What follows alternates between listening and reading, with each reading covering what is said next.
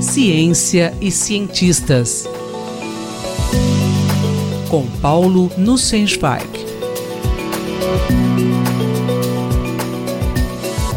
Olá, professor. É possível ser otimista com o futuro da ciência no Brasil? Caro Júlio, caras e caros ouvintes.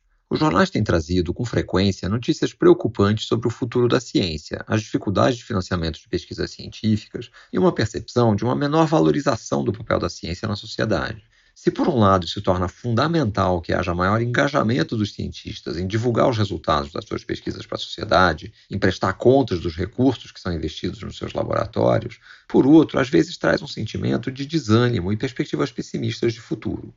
O objetivo da coluna de hoje é compartilhar com vocês o sentimento contrário, otimismo em relação ao futuro da nossa ciência e do nosso país. Esse otimismo deriva do contato próximo, na quinta-feira passada, com entusiasmados cientistas muito jovens. Tenho participado da comissão de seleção de bolsistas para um programa de verão no Instituto Weizmann, em Israel. Esse programa reúne jovens do mundo inteiro para passarem três semanas realizando pesquisas científicas nos laboratórios do Instituto e mais uma semana em atividades de campo no deserto. Claramente é o sonho de todo jovem aspirante a cientista. Conviver por um mês com um grupo de 80 jovens de diferentes nacionalidades e culturas, estudando os mistérios da natureza, assistindo palestras, trabalhando em pesquisas e visitando laboratórios de última geração. A atividade de campo no deserto da Judéia e no Negev é uma oportunidade para aprender sobrevivência no deserto, estudar a vida selvagem, arqueologia, ecologia e história da região.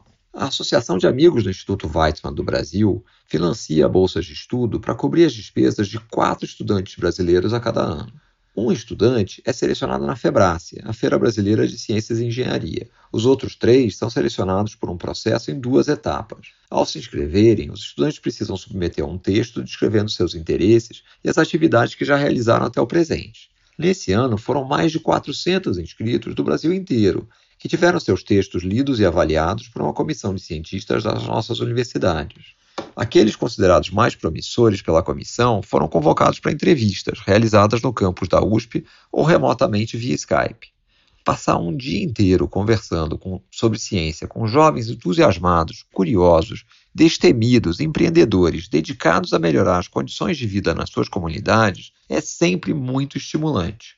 Esses jovens aprendem fazendo, não temem o desconhecido, ao contrário, anseiam por buscar respostas para os desafios que encontram pela frente. Na Febrace, visitamos alguns projetos pré-selecionados e nos encantamos com a qualidade, a seriedade e competência de trabalhos de pesquisa realizados por estudantes pré-universitários.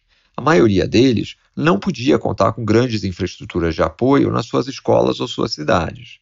Conhecemos mais de um caso de estudante que precisava viajar mais de uma centena de quilômetros em busca de algum laboratório, tipicamente numa universidade, onde seria possível levar adiante o seu trabalho de pesquisa. Nossas universidades estão absorvendo esses jovens e cuidando da sua formação? Perguntamos para vários dos jovens com quem conversamos, tanto na Febrace quanto nas entrevistas, onde pretendiam cursar a universidade. Embora vários já estejam cursando alguma universidade brasileira, muitos afirmaram que estavam se preparando para processos seletivos em universidades do exterior.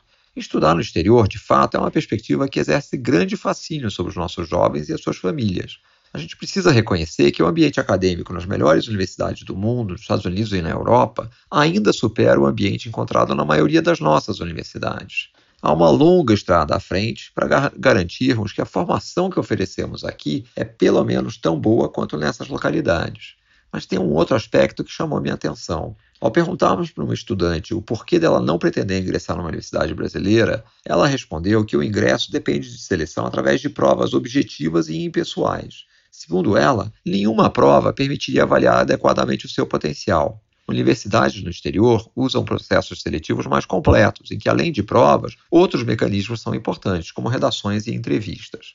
Se quisermos manter esses jovens talentosos no país, precisamos nos debruçar sobre essa questão e admitir a possibilidade de outros instrumentos para a seleção dos nossos estudantes universitários.